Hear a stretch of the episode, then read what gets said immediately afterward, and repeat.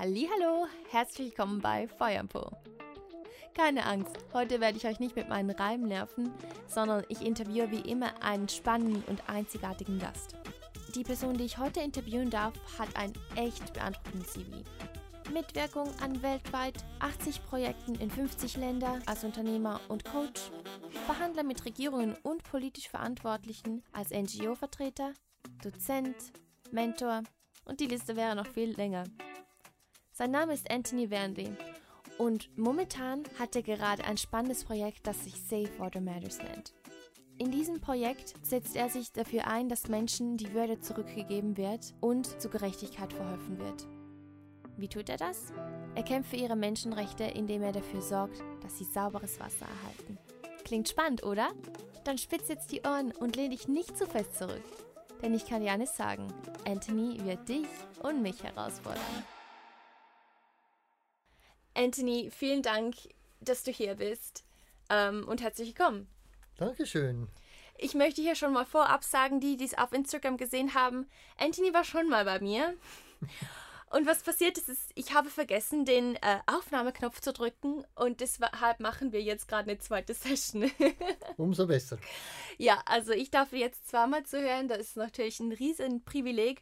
Und was ich auch schon sagen möchte, ähm, damit ja, die, die Zuhörer auch ein bisschen kennenlernen, als Anthony und ich gemerkt haben, ähm, dass es nicht aufgenommen hat, da war ich erstmal schockiert, aber du hast total cool reagiert und hast gesagt, ist jetzt passiert, kann man nichts machen und das hat mir so eine Ruhe gegeben, dass ich dann auch sagen kann, gut, kann man nichts machen, kann, kann ich loslassen. Du hast wirklich, du warst nicht böse oder ähm, hast dich nicht genervt. Nein. Also, das sagt auch schon mal viel über dich aus, Anthony. Aus Fehlern lernen, hä? genau, genau. Darüber werden wir heute ja vielleicht noch mal ein bisschen mehr reden. Mhm. We'll see. Aber Anthony, um unsere Feuer oder Po-Frage kommst du nicht herum. Okay. Und deswegen darf ich dich jetzt fragen, Feuer oder Po, und dann kommt irgendeine Frage für dich. Gut, das letzte Mal hatten wir Feuer, versuch's mal mit dem Po. Alles klar. Die Frage hinter Po ist, was, sind da, was waren deine Lieblingsferien oder was ist so einer der schönsten Urlaube, auf die du zurückschaust? Das fragst du jemand, der eigentlich nicht gerne Urlaub macht. Wie bitte? Also die schönsten Ferien sind immer die Wanderferien. In den Bergen mit meiner Frau, meinem Hund unterwegs zu sein und einfach abschalten, die Berge genießen, die Höhen genießen, die Herausforderungen annehmen, Wanderwege abzulaufen. Das sind eigentlich für mich die schönsten Ferien. Aber so richtig klassischen Urlaub am Strand und so, das ist nicht meins. Wirklich, wirst du, wirst du nervös, wenn du da zu lange am Strand liegst? Ja, mindestens, ja. Nein, das, da gehe ich schon gar nicht hin. Das ist, das ist nicht meine Welt. Alles klar. Gut, dann wissen wir jetzt, was du gerne oder nicht gerne hast in den Ferien, aber wir möchten natürlich mehr von dir erfahren. Also Anthony, wer ist Anthony Wernley? Erzähl uns doch mal ein bisschen etwas von dir. Ja, das ist eine schwierige Frage. Das frage ich mich ja die ganze Zeit schon. Ich denke, ich denke, ich bin es wahrscheinlich die meisten Menschen, zumindest die Menschen, die sich ein Stück weit reflektieren, das ist eine Frage, die man entdeckt während des Lebens. Das ist, Mhm. wenn, man schon bei, wenn wir schon bei Wanderungen sind, es ist wie eine Wanderung. Hinter jedem, hinter jeder Bergspitze kommt wieder ein Tal und da geht es wieder durch, da lernt man wieder dazu. Ähm, ich würde sagen, ich bin der Explorer. Ich, ich suche die Dinge, ich, ich probiere Dinge aus, ähm, ich stehe nie still, ich bin immer am gedanklich wie auch physisch immer am Schauen, was, was, was könnte man anders machen, was könnte man besser machen. Ich war letztens zu einem Coaching in einer Firma, die wollten mich oder wollen mich anheuern, das ist noch offen. Und dann haben sie mich auch gefragt, was zeichnet dir Coaching aus? Und dann habe ich gesagt, dass ich alles in Frage stelle. Hm. Und das äh, waren sie dann sehr glücklich damit und haben gesagt, das gefällt ihnen. Interessant. Genau. Und wie ist das gekommen? Hat das irgendwie vielleicht auch etwas damit zu tun, wie du aufgewachsen bist? Erzähl uns doch ein bisschen mehr, vielleicht von deiner Kindheit oder wie du Mhm. an dem Punkt gekommen bist, an dem du heute bist. Also von der Kindheit her kann ich ganz sicher sagen, ich war ein Sekundo oder ich bin ein Sekundo. Ich bin englischsprachig aufgewachsen. Deutsch, Deutsch war dann erst später meine Sprache. Und dadurch habe ich nie irgendwo richtig hineingepasst. So typisch, typisches äh, Third Culture Kid. Mhm. Secondo, ähm, nirgends wirklich zu Hause und doch überall zu Hause. Ähm, ich glaube, jetzt habe ich es im Griff, aber ich habe über Jahre mich im Ausland wohler gefühlt als in der Schweiz, wo ich eigentlich wohne. Und der Hintergrund ist der, im Ausland war ich in der Rolle des Ausländers und mit dieser Rolle bin ich aufgewachsen. Die kenne ich oder kannte mhm, ich. Mhm. Hier in der Schweiz haben mich zwar alle als Schweizer gesehen, aber ich, ich merke durch, dadurch, dass ich sehr unkonventionell bin, immer wieder alles in Frage stelle, ähm, passe ich nicht wirklich in die Schweiz hinein. Und trotzdem werde ich als Schweizer wahrgenommen, akzentfrei, mhm, Schweizerdeutsch, mhm, ähm, Zürcher Dialekt noch immer. ähm, kein Thema. Aber was mich sicher geprägt hat, ich war, ich war nirgends zu Hause und doch überall in dieser Welt. Du bist, du bist ein Weltenbummler, du hast vorhin das, das mit dem Coach angesprochen, ähm, aber du machst ja noch viel mehr. Erzähl uns mal so, wie dein vielleicht Arbeitsalltag aussieht oder was, was du alles so machst den ganzen lieben langen Tag. Ja, kein Tag, kein Tag ist wie der andere, das ist das Spannende an meinem Beruf. Ich habe, heute hatte ich einen einen berufspädagogischen Kurs, morgen habe ich ein Coaching, übermorgen bin ich dann in einer, in einer anderen Schulung, in drei Wochen fliege ich wieder nach, nach Afrika. Also ich bin ständig, das macht mein Leben aus, ich bin ständig äh, mit etwas anderem dran. Es gibt keinen Tag, der gleich ist wie der andere. Das Einzige, was meistens gleich bleibt, ist der, der Tagesbeginn und der ist um 4.45 Uhr. Der bleibt immer gleich. Was? 4.45 Uhr? Ah, gehst du so früh zur Arbeit oder hast du da deine Morning Routine? Ja, ich habe da meine Morning Routine. Das ist, das treffe ich mich jeden Morgen mit meinem Therapeuten. Der ist blond und hat vier Pfoten. und mit dem gehe ich dann eine gute Stunde, eineinhalb Stunden bin ich dann äh, auf der Pirsch mit ihm und wir wandern durch die Rebberge bei uns zu Hause oder wir gehen durchs Dorf oder sonst irgendeine Strecke. Und äh, das ist für mich eine ganz wichtige Zeit, den Tag zu reflektieren, was kommt heute auf mich zu, wie geht es mir dabei, was mache ich mit diesem Tag? Und so weiter und so fort. Und genau so beende ich den Tag. Wenn wir hier fertig sind, gehe ich nach Hause, nehme meinen Vierbeine wieder an die Leine und ab geht's. Und dann wird der Tag reflektiert, was habe ich heute gemacht, was ist mir gelungen, was ist mir nicht gelungen, was lerne ich daraus. Also das ist so das sind meine Tagesroutinen, der mhm. Rest ist alles offen und frei. Spannend. Und du hast jetzt schon Afrika angesprochen und das ist einer der Gründe, weshalb ich dich eingeladen habe, ähm, was mich da sehr begeistert. Du hast ein Projekt, das heißt mhm. Safe Water Matters. Ähm, und deine Leidenschaft oder eine deiner größten Leidenschaften ist die Gerechtigkeit und ähm, den Menschen die Würde äh, zu geben. Und das machst du mit Safe Water Matters. Ähm, bevor ich jetzt erkläre, beginne, dieses Projekt zu erklären, ja, lasse ich dich uns da mal ein bisschen was davon erzählen. Ja, du hast das Thema Gerechtigkeit angesprochen und das ist tatsächlich mein der Treiber, mein Motto, mein Lebensmotto, mein Lebensmotiv, das, was mir die Motivation gibt. Ähm, auch das habe ich noch nicht, zu, noch nicht so lange entdeckt.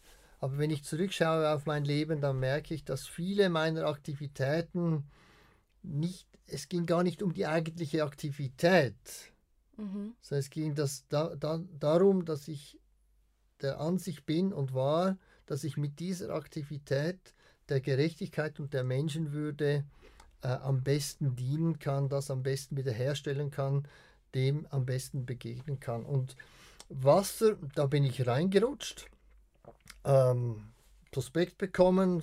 Schau mal, ob das irgendwo da in Afrika funktionieren könnte, dieses, dieses Teil, diese Maschine. Äh, Trinkwasseraufbereitungsanlage habe ich das mitgenommen. Und ich möchte nicht sagen, ich bin Wasserexperte, aber ich bin ganz bestimmt sehr viel, oder ich weiß ganz bestimmt sehr, sehr viel mehr mhm. über Wasser als noch vor, vor dreieinhalb Jahren. Da habe ich gar nichts gewusst. Wasser kommt aus dem Hahn und sonst hat man es in der Flasche. genau.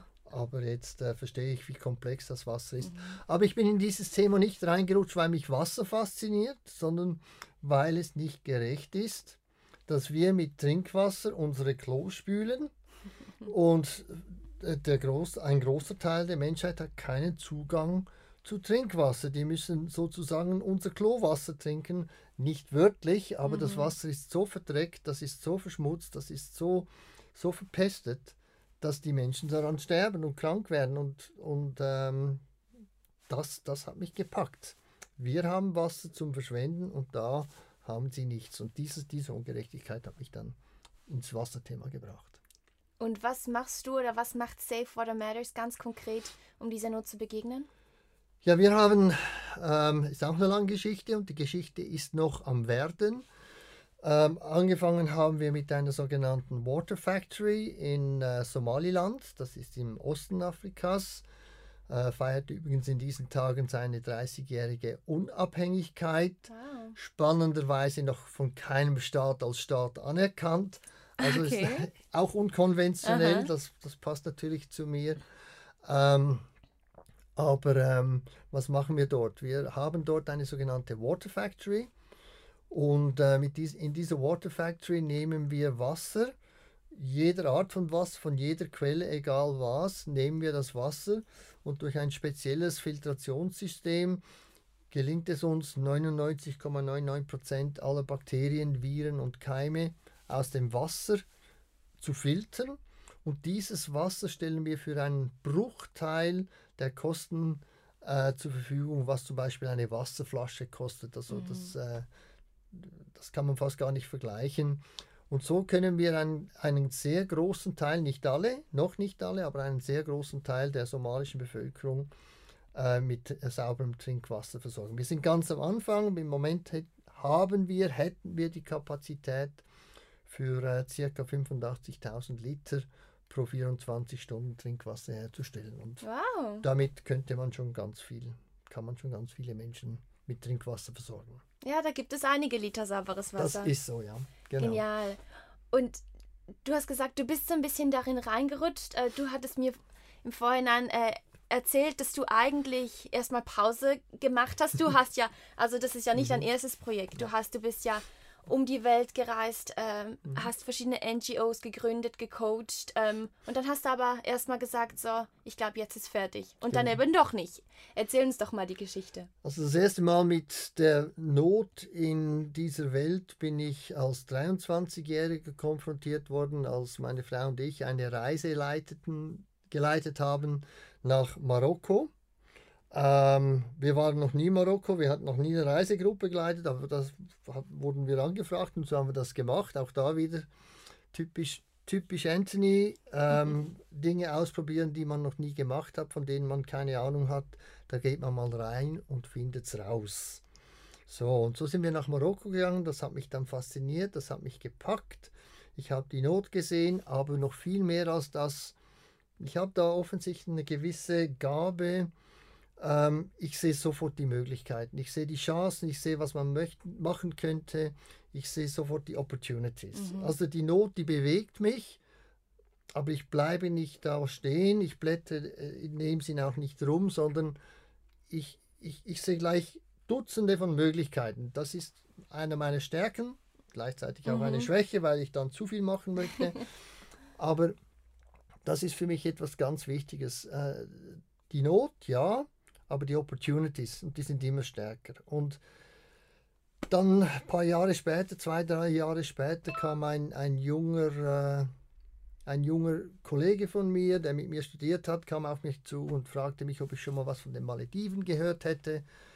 Die Malediven gehörten damals zu den zehn unterentwickelsten Ländern dieser Welt. Das oh, kann man wow. sich heute gar nicht vorstellen.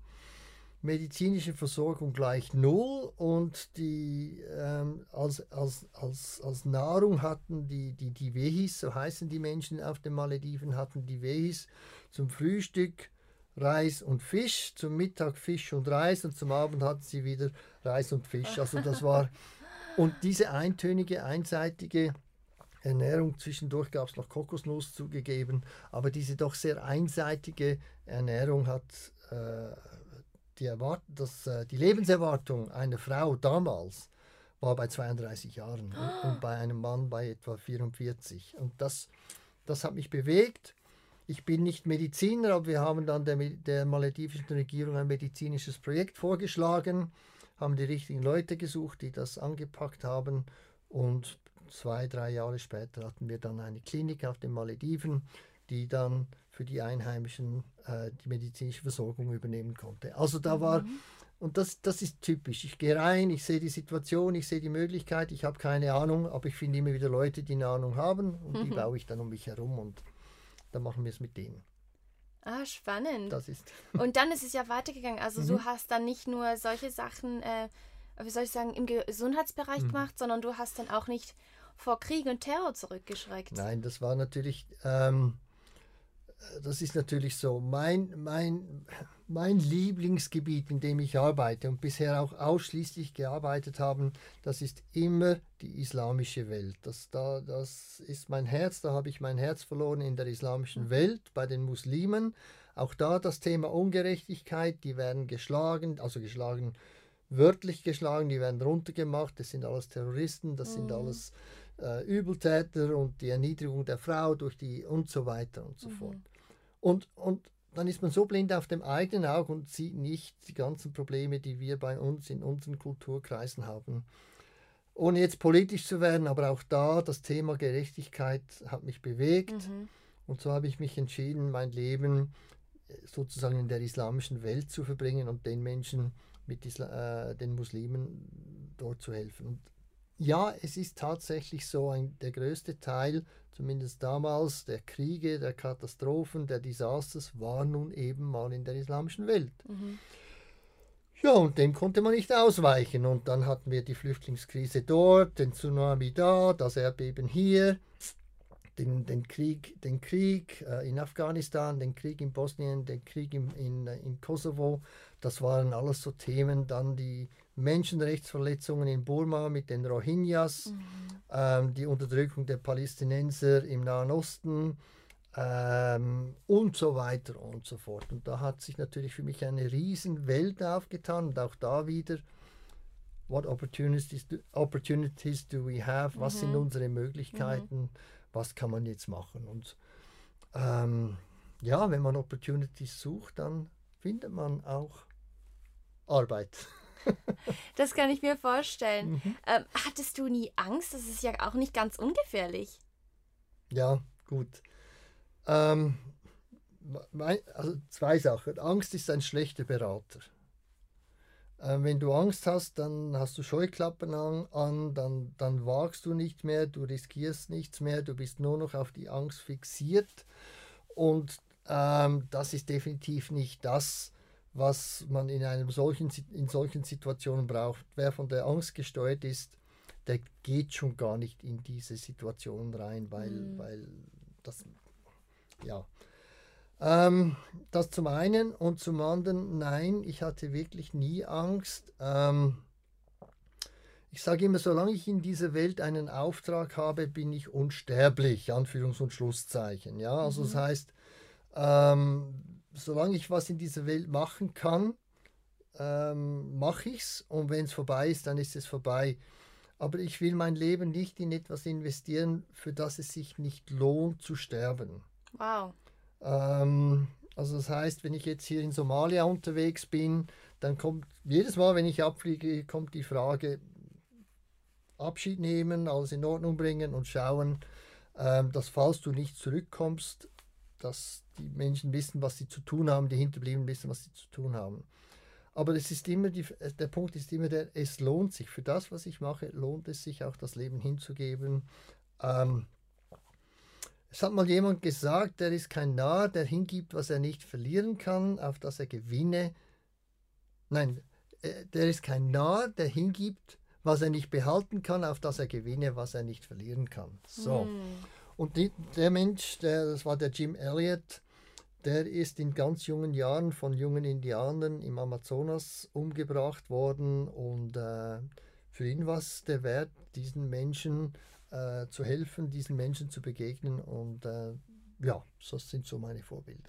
Wow, das ist wirklich eine unglaublich starke ähm, Aussage. Dann kannst du wirklich von ganzem Herzen sagen, auch wenn, auch wenn du gehen würdest jetzt durch, durch irgendwas, mhm. was du machen würdest, das liegt dir so stark am Herzen, diese Mission. Ähm, du, ja, da, das ist wirklich auch eine bewusste Entscheidung von dir zu sagen, ja. doch, ich nehme das auf mich. Ja, auf jeden Fall. Und diese Entscheidung, die habe ich, also ich meine, ich treffe sie in dem Sinn ja immer wieder, weil ich äh, immer damit rechnen muss und ich will mein, mein Haus in Ordnung haben, mhm. sollte was passieren. Die andere Seite ist die, ähm, diese Entscheidung, die habe ich mit, mit jungen Jahren getroffen. Ähm, mhm. Mir war schon immer bewusst, wer, wer, sich so, wer so ein Leben wählt, wählt ähm, der zahlt einen hohen Preis und das kann unter anderem in dem Sinn der höchste Preis sein, mit dem Leben zu bezahlen. Und es gibt Menschen, die machen viel Dümmeres, viel äh, Sinnloseres ja. und bezahlen mit ihrem Leben. Und, und da möchte ich wenigstens, wenn ich schon sage, ähm, ich bin bereit dafür ein Opfer zu geben, dann möchte ich auch, ähm, dann soll es für was, äh, für was Sinnvolles sein, ja. Mhm. Und ähm, Gerechtigkeit und Menschenwürde, ich kann mir keine anderen Werte vorstellen, für die es sich nicht lohnt zu le leben und für die es sich nicht lohnt, auch in dem Sinne, wenn es so weit kommen würde, zu sterben. Mhm. Und du hast vorhin davon geredet, dass eben solange du diese Mission hast, ähm, mhm. geht es weiter. Wie hast du diese Mission gefunden? Ich glaube, ich eingeschlossen, das sind viele mhm. Leute da draußen, gerade vielleicht auch, wie soll ich sagen, jüngere Menschen, die das Leben noch total offen vor mhm. sich haben ähm, und sich fragen, ja, weshalb bin ich denn überhaupt hier? Was mhm. ist meine Mission? Die muss man finden. Die muss man rausfinden und man muss bereit sein, das habe ich schon mal kurz erwähnt, man muss bereit sein, den Preis dafür zu bezahlen. Mhm. Äh, ich hatte heute Nachmittag oder heute den ganzen Tag einen Kurs. Am Abend schreibt mir dann noch ein Kursteilnehmer, ähm, wahrscheinlich so um die 50 rum, ach lieber Anthony, das bewundere ich so sehr, du hast eine Berufung gefunden, das hätte ich mhm. auch mal gerne gemacht. Und das sagen mir viele Leute, ach, das würde ich eher auch sehr gerne machen. Ja, dann bezahlt den Preis dafür, dann, mhm. dann, dann löst das Ticket dafür und, und, und, und macht die Schritte. Aber ähm, die Thematik ist, du, musst die, du gehst Risiken ein, mhm. du forderst von deiner Familie enorm viel. Mhm meine Frau bezahlt mindestens den gleich hohen Preis wie ich, auch wenn sie das nicht gewählt hat, so ein Leben zu leben, das all, die Konsequenzen mit sich bringt. Meine Kinder haben einen Preis bezahlt. Ähm, es geht ja nicht nur um mich und das merkt man dann eben bei den Leuten, die sagen, ach, das würde ich auch gerne machen. Ja, dir steht, das Einzige, was dir im Wege steht, ist, bezahl den Preis, löst mhm. das Ticket. Mhm. Und ähm, wenn du es konsequent machst, ist es ein One-Way-Ticket. ja. Also für mich ist es, für mich ist die Frage, äh, die Frage nicht, oh, wo finde ich meine Berufung, sondern mhm. mach einfach mal einen Schritt. Mach einfach mal einen Schritt in eine Richtung. Wenn dein Herz, ich bin, ich bin nicht so gestartet, wie ich, wie ich, äh, wo ich, oder ich bin anders gestartet, als wo ich jetzt heute bin. Mhm. Ähm, aber ich bin immer meinen Impulsen gefolgt, ich bin meinen Eindrücken gefolgt, ähm, ich bin Rat gefolgt, ich habe Herausforderungen gesucht. Äh, darum auch Somaliland, Somalia, eines der schwierigsten Länder. Ich habe gesagt, wenn das Wasserprojekt in Somaliland funktioniert, dann funktioniert es überall in der Welt. Mhm. Und das, das ist das, man, man muss den Weg gehen. Natürlich heute nach bald 40 Jahren in dieser Welt weiß ich, dass es funktioniert. Mhm. Ähm, weiß ich auch, wo die, wo die, wo die, ähm, wo die Schwierigkeiten liegen, wo die Hindernisse sind. Und trotzdem, immer wieder kommt der, die Frage, bezahle ich den Preis nochmals, bezahle ich ihn nochmals, bezahle ich ihn nochmals. Also mhm. für Außenstehende sieht es so aus, ach, der Anthony, der geht da einfach locker durch. Das ist nicht so. Es ist jedes Mal wieder eine neue Herausforderung, aber den Grundsatzentscheid, ein solches Leben zu leben, den habe ich mit wahrscheinlich mit 17, 18 getroffen. Wow, so früh. Ja, ja, ziemlich sicher. Und ähm, du sagst, es ist jedes Mal wieder eine neue Entscheidung. Mhm. Ähm, oder ja, dann auch wieder diese, diesen ersten Schritt eigentlich wie jedes Mal wieder zu machen. Kannst du uns da einen Tipp geben? Ähm, wenn, ich, wenn, wenn jemand jetzt da draußen zuhört und denkt, okay, ich habe auch was auf dem Herzen, aber dies, dieser erste Schritt, ich, ich kann mich nicht überwinden oder ich habe bis jetzt nicht die Kraft noch nicht gefunden, vielleicht eben auch mhm. Angst gehabt. Mhm. Gibt es da etwas, wo du sagen kannst, das ist was ganz Praktisches, was du tun kannst, mhm. um die Kraft zu bekommen, um den Drive zu bekommen? Mhm. Absolut. tu dich mit Gleichgesinnten, mit Gleichgesinnten zusammen. Mhm. Ähm, such Menschen um dich, äh, suche Menschen, die ähnlich ticken, die ein gleiches Anliegen haben.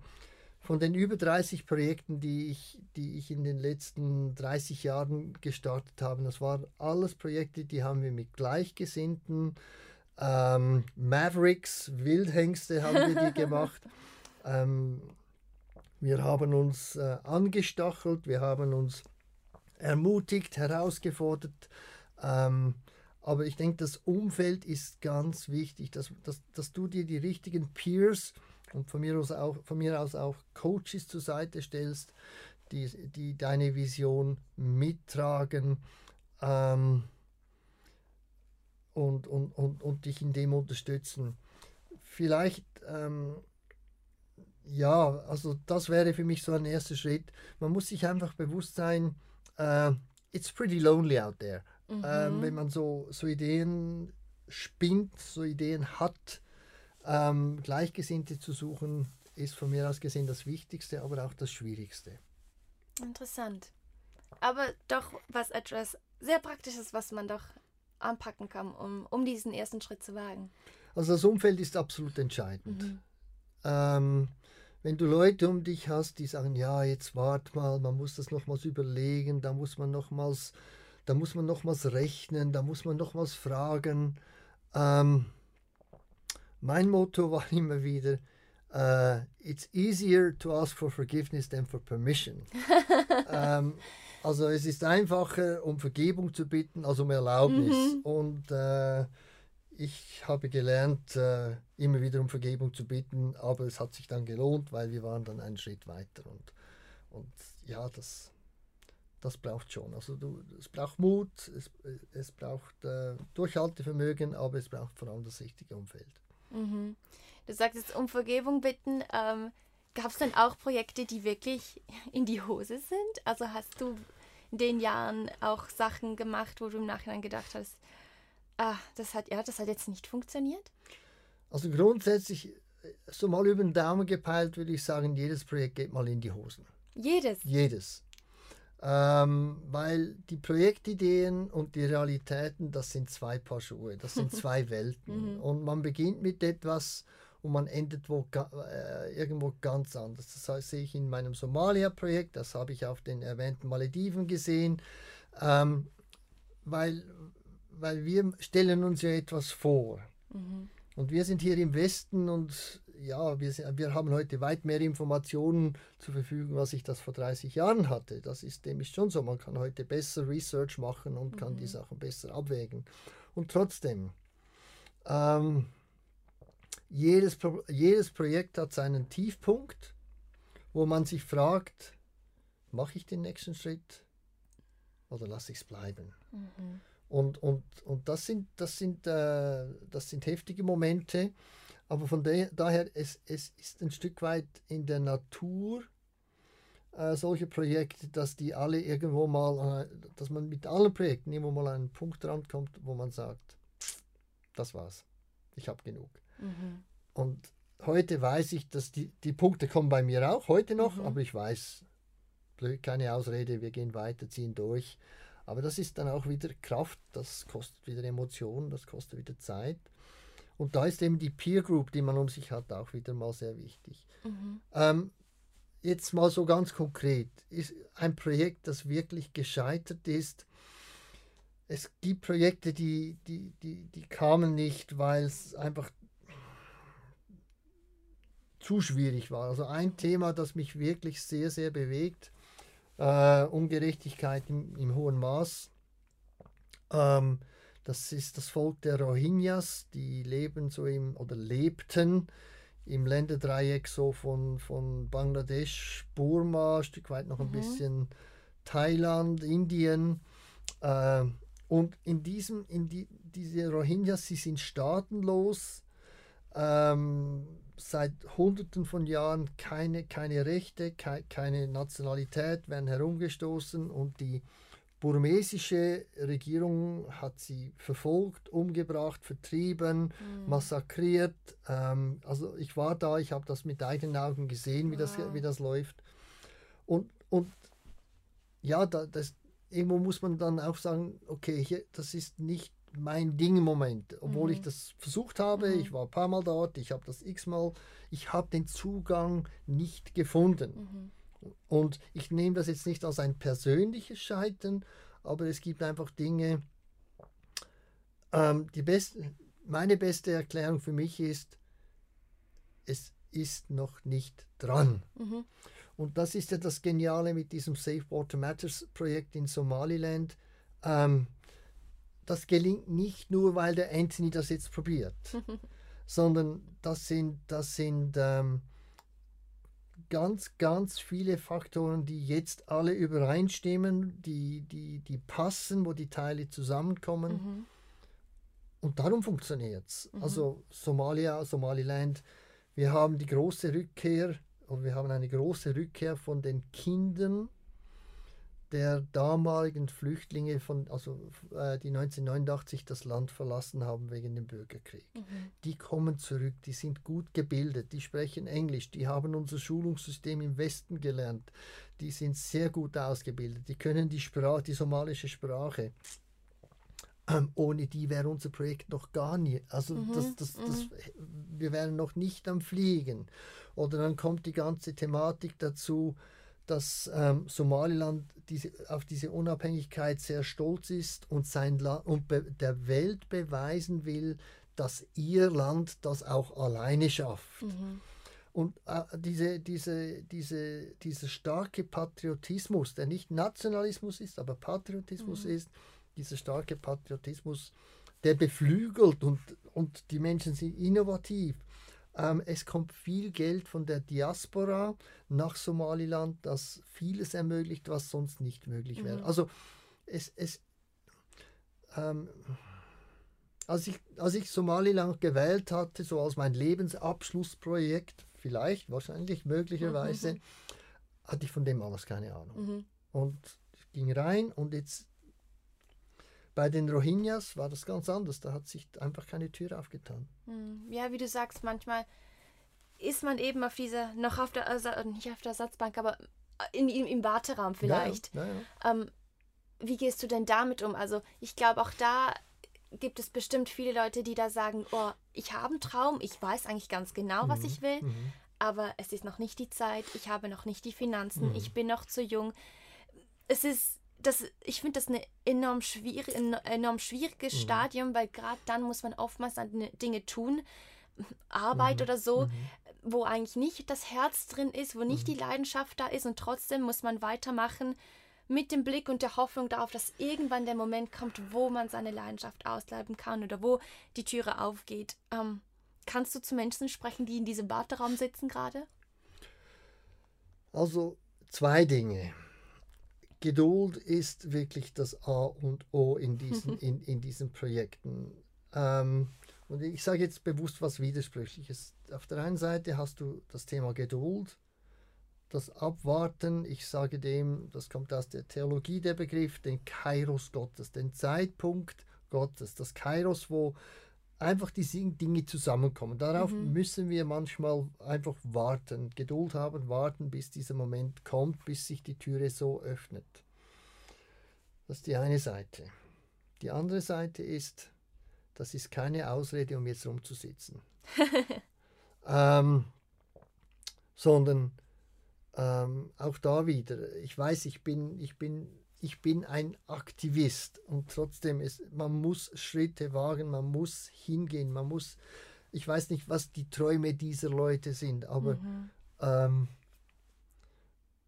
mein, mein, einer meiner besten Freunde, der sagt immer, how do you eat an elephant? Wie isst man einen Elefanten? Mhm by taking the first bite, indem du den ersten Bissen nimmst. Ja. Oder wie es philosophisch sich äh, gesagt wird, jede große Reise beginnt mit dem ersten Schritt. Mhm. Und diese Geduld und trotzdem den ersten Schritt tun. Mhm. Oder andersrum gesagt, diesen ersten Schritt in Geduld tun, im mhm. Wissen, es gibt vielleicht tausend erste Schritte, mhm. bis man vorwärts kommt.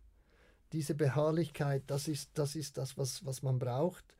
Ähm, ein Gründer, der Gründer einer Menschenrechtsorganisation, der nannte sich Brother Andrew, der hat mal den Satz geprägt, ganz nebenbei an einer Konferenz, und der ist mir geblieben. Ähm, Passion will grow when emotions dry out. Ja. Und äh, der hat mich gepackt. Ähm, die Leidenschaft kommt dann, wenn die oberflächlichen Emotionen nicht mehr da sind. Also mit Mitleid kommen wir nirgends hin. Mhm. Leidenschaft, Passion ist mehr als, als einfach Mitleid haben mhm. mit, den, mit den armen Menschen. Mhm. Das bringt uns, uns vielleicht zum Flughafen, aber dann ganz schnell wieder zurück. Ähm, und, und ich denke schon, dass im Leben von Menschen, die was bewegen wollen, ähm, diese vielen kleinen Schritte, die man geduldig gehen muss, bis es dann endlich losgeht, diese vielen kleinen Schritte werden sich am Schluss des Lebens auszahlen. Ähm, es ist wie ein Schwungrad. Mhm. Bis man das in Bewegung bringt, braucht es Zeit, braucht es Kraft, braucht es Aufwand, braucht es Energie. Und mit der Zeit beginnt sich das von alleine zu drehen und man kann nur noch ganz bisschen an, wie sagt man dem, anschupfen. Mhm, mhm. ein bisschen, äh, man muss nicht mehr viel machen und das Ding mhm. läuft von alleine. Mhm. Und das ist so die Spannung. Also Geduld, viele kleine Schritte und, ähm, und nicht aufgeben, nicht rumsitzen. Also mit rumsitzen und warten kommt nichts. Ja, das stimmt. Wenn man nur zu Hause bleibt, mhm. dann bleibt man eben da. Genau, richtig, ja. Und du hast jetzt, ähm, das ist ein bisschen angesprochen, ähm, viele wollen wahrscheinlich auch gewisse Dinge aus, weil sie sich da, was sich was vorstellen oder mhm. die Emotionen mhm. suchen. Mhm. Ähm, gibt es Motive, die falsch sind, um seiner Leidenschaft nachzugehen? Also, ähm, ja, natürlich gibt es die. Ich meine, ähm, was, was, sind, was sind die echten Motive, was sind richtige Motive? Das ist eine ganz schwierige Frage. Ähm, ich würde sagen, währenddem, dass man was macht, werden die Motive geläutet. Und ich denke, das ist auch, was diese Aussage sagt, äh, mhm. äh, zum, was diese Aussage zum Ausdruck bringt. When, um, when emotions run dry, um, passion can grow. Und, und das ist das, um was es hier geht. Also ähm, man kann diese Wege nicht gehen, ohne auch als Persönlichkeit äh, mitgenommen zu werden, verändert zu werden, äh, in die Tiefe zu gehen. Als ich mit 26 meine ersten Projekte lancierte, begann, äh, ich war überzeugt, wir nehmen die Welt in einem in einem Streich, ja, das, das werden wir ganz schnell äh, hinter uns bringen. Und, und was ich so gelernt habe in den letzten 35, 40 Jahren ist, ähm, es muss zuerst etwas mit dir machen, bevor du etwas mit der Welt machen kannst. Wow. Also das ist, das ist schon so. Es muss zuerst etwas mit dir machen. Ähm, deine Motive werden geläutert, die werden geprüft, die werden verändert. Ähm, es, es gibt vieles, ich könnte auch anders sagen, aber das ist etwas, was mich jetzt in diesem Kontext wichtig, mhm. mir wichtig erscheint für junge Menschen. Ähm, einer meiner Mentoren hat mal gesagt, uh, if you're doing the right things with wrong motives, change your motives. Mhm. But don't change what you're doing. Mhm. Und, und von daher, ähm, ich weiß nicht, mit welchen Motiven Mutter Teresa startete, als sie startete, diese junge albanische Schwester. Aber ich weiß, wie sie geendet hat. Mhm. Und auch da, wenn wir das als Beispiel nehmen, Mutter Teresa äh, stand ja für, für verkörperten Glauben, ja, mhm. manifestierten Glauben. Und in ihrer Biografie kommt zum Ausdruck, sie war die größte Zweiflerin. Ja, interessant. Und, und, und das finde ich eben das Spannende, ja. Also diese, ja, und das ist, was das Leben so ausmacht. Es ist ein Leben voller Widersprüche, voller Spannungen und die gilt es zum einen auszuhalten und zum anderen daran zu wachsen und nicht daran zu zerbrechen. Mhm. Und wenn du sagst Charakterentwicklung, mhm, mhm. hast du einen ganz praktischen Tipp für uns, wie wir unseren Charakter weiterentwickeln können? Oder eine Frage vielleicht, die wir uns stellen können, um blinde Flecken zu entdecken? Also gut, das eine ist natürlich, wenn du mit Gleichgesinnten bist, ähm, Ja, dann hast du natürlich ein, hast du eine Peer Group, die dich spiegeln darf. Ähm, so ganz, ganz spontan fällt mir auf, äh, fällt mir ein, ähm, stay vulnerable. Mm, okay. Mache dich verletzlich. Ähm, die Welt ist verletzt und wenn du, wenn du so, so Projekte machen willst, gehst du in eine schwer verletzte Welt hinein in der die Menschen leiden, wo die Menschen verletzt sind vom Leben, vom, von den Umständen, von anderen Menschen, traumatisiert sind. Und, und, und da kannst du nicht reinkommen, wenn du selber dich nicht verletzbar machst, mhm. wenn du dich selber nicht vulnerable machst. Also das ist ein ganz wesentlicher Teil ähm, der Charakterentwicklung. Stay vulnerable oder werde verletzlich, mache dich verletzlich ähm, weil wir arbeiten, wir, wir, wir arbeiten, wir wirken in einer schwer verletzten Welt mit schwer verletzten Menschen. Und die, die müssen das spüren von uns, ja. dass wir es ernst meinen, mhm. dass wir anders, aber auch ähm, verletzbar sind. Und ich denke, das ist etwas, äh, etwas sehr Zentrales. Wer sich verletzlich macht, der bleibt demütigt oder der lernt, die Demut zu sein. Und das, das brauchen wir, wenn wir armen Menschen helfen. Wir kommen mhm. nicht von, von oben hinab, sondern wir, wir, wir begegnen den armen Menschen auf, auf Augenhöhe und das, das macht etwas mit uns. Ja. Und die Ungerechtigkeit, das macht auf jeden Fall etwas mit dir. Mhm. Anthony, wenn es eine Ungerechtigkeit gäbe, die du aus dieser Welt schaffen könntest, oder wenn, oder vielleicht anders gefragt, was ist für dich die schlimmste Art der Ungerechtigkeit.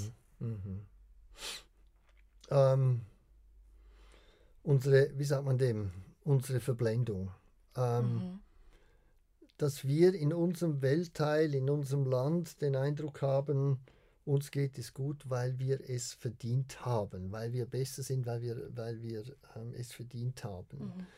Und ähm, ja, die armen Menschen da unten, die mögen zwar arm sein, aber es ist selbstverschuldet oder äh, die könnten auch, wenn sie und so weiter und so fort. Mhm. Und wir vergessen, und dabei vergessen wir völlig, dass wir unser Leben, uns unser Leben nur leisten können, weil dort unten die Armut herrscht. Wir nehmen die Ressourcen von da unten nach in den Westen mhm.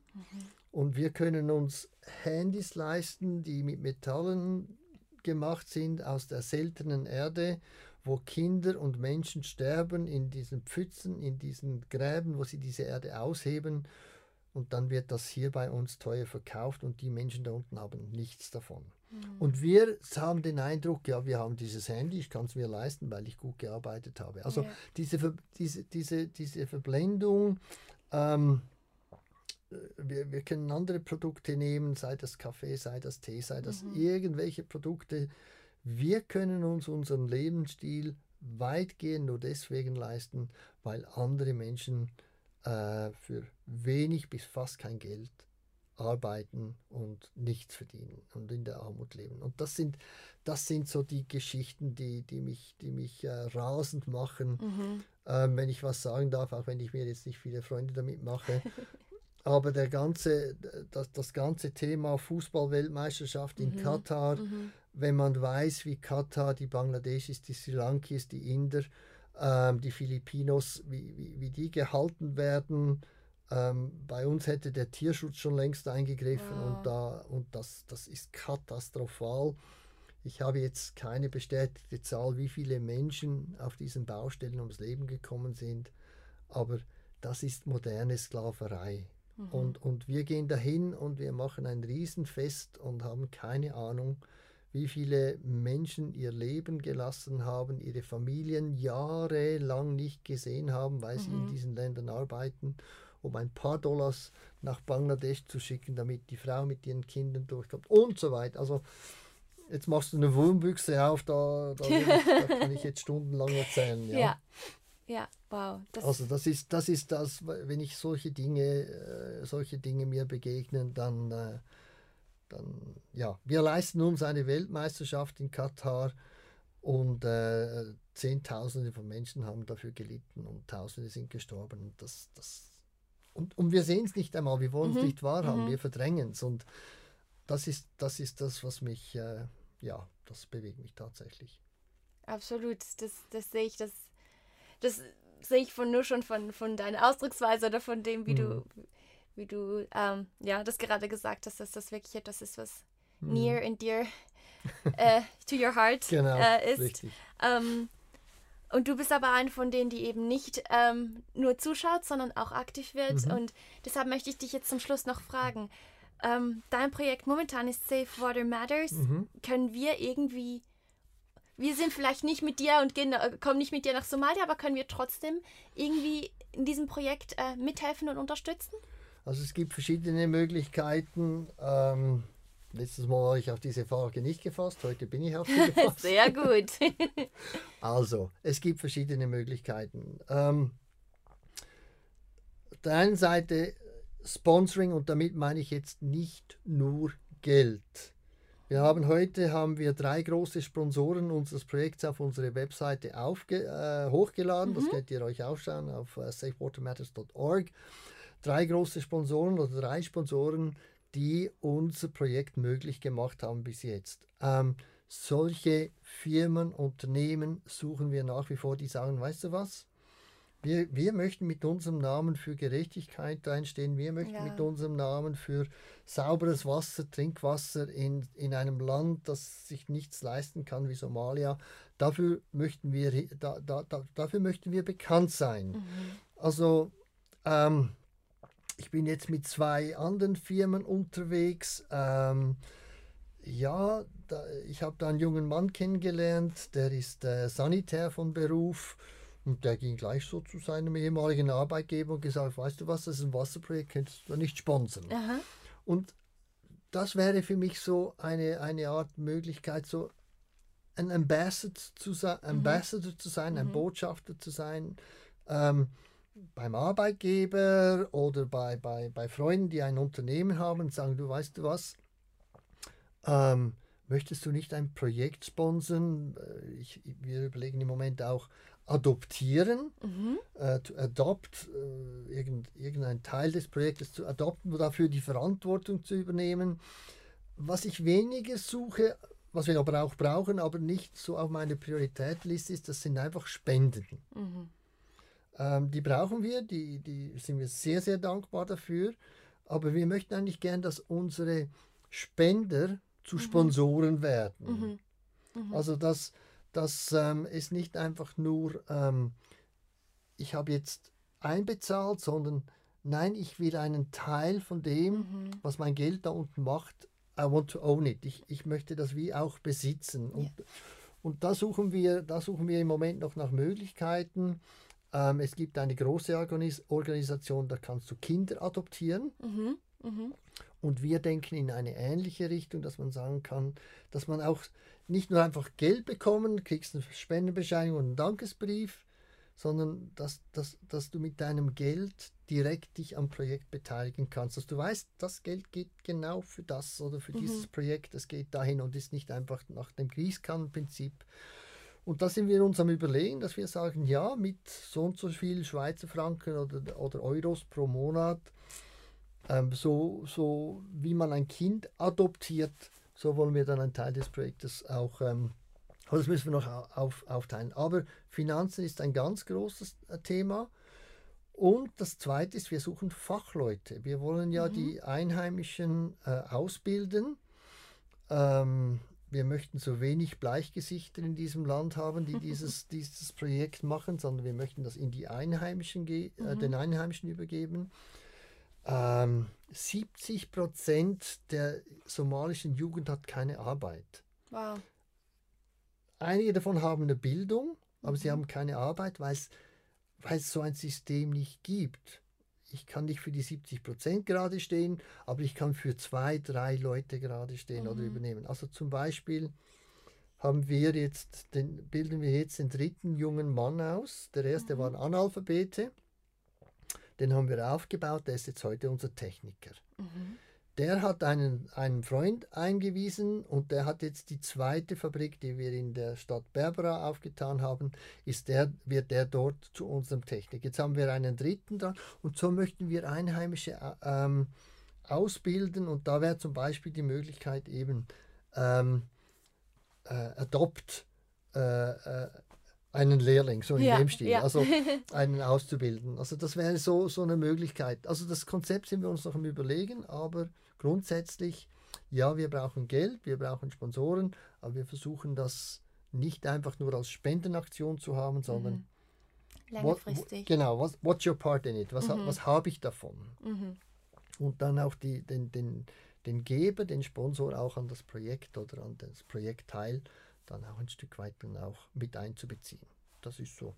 So überlegen wir uns. das. Cool, spannend. Also an alle Zuhörer, falls dich das jetzt gerade angesprochen hast oder denkst, oh, da kenne ich jemanden, den könnte das interessieren, dann kann man einfach bei euch auf der Webseite euch kontaktieren. Ihr habt auch, äh, seid auch auf Social Media unterwegs. Mhm. Das werde ich euch alles auch in die Infobox verlinken oder bei mir auf dem Instagram-Kanal. Äh, und dann, ja, kann man euch anschreiben und mal sehen, ob da vielleicht was Spannendes ent- äh, entstehen kann. Genau. Anthony, vielen herzlichen Dank. Ein zweites Mal. ähm, war mindestens genauso gut wie das letzte Mal. Ich durfte wieder viel Spannendes von dir hören. Du hast mich bewegt. Auch deine, deine Worte gerade zur Ungerechtigkeit ähm, werden bestimmt noch nachhallen. Und äh, ja, vielen Dank für alles das, was du uns auf dem Weg hier mitgegeben hast. Und ich möchte einfach dir auch auf deinem Weg alles Gute wünschen. Du hast da ein paar ganz, ganz tolle Projekte und Sachen laufen und ich wünsche mir, dass das weiterhin so, ja, so gut läuft, respekti- respektive, dass eben diese Kairos-Momente kommen, dass diese Türen aufgehen, ähm, so wie du dir das wünschst. Ja. Genau. Danke Herzlichen für die Dank. Möglichkeit und wer weiß, was daraus wird. ne? Genau.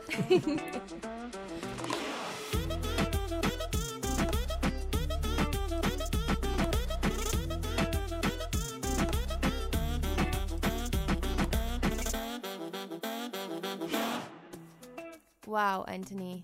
Was für eine Tiefe, was für eine Inspiration du uns da gerade mitgegeben hast. Wenn ich ab jetzt Angst habe, möchte ich mich fragen, ist mir etwas so wichtig, so wertvoll, dass ich auch in Kauf nehme, dass ich daran vielleicht scheitere. Nächsten Monat habe ich einen Gast aus der Sportwelt bei mir. Yannick Störchli ist 22 Jahre jung und professioneller Handballspieler bei der Pfadi Winterthur, einem erfolgreichen Schweizer Handballclub. Ich werde mit Yannick darüber reden, wie er seinen Traum vom Profisportler verwirklicht hat, wie er mit Rückschlägen, zum Beispiel Verletzungen, umgeht und worauf es ankommt, wenn man in der harten Welt des Spitzensport erfolgreich sein will. Damit bleibt mir euch nur noch eines zu sagen. Das Leben ist ein Geschenk. Deshalb koste es aus, indem du das Feuer in deinem Brot brennen lässt.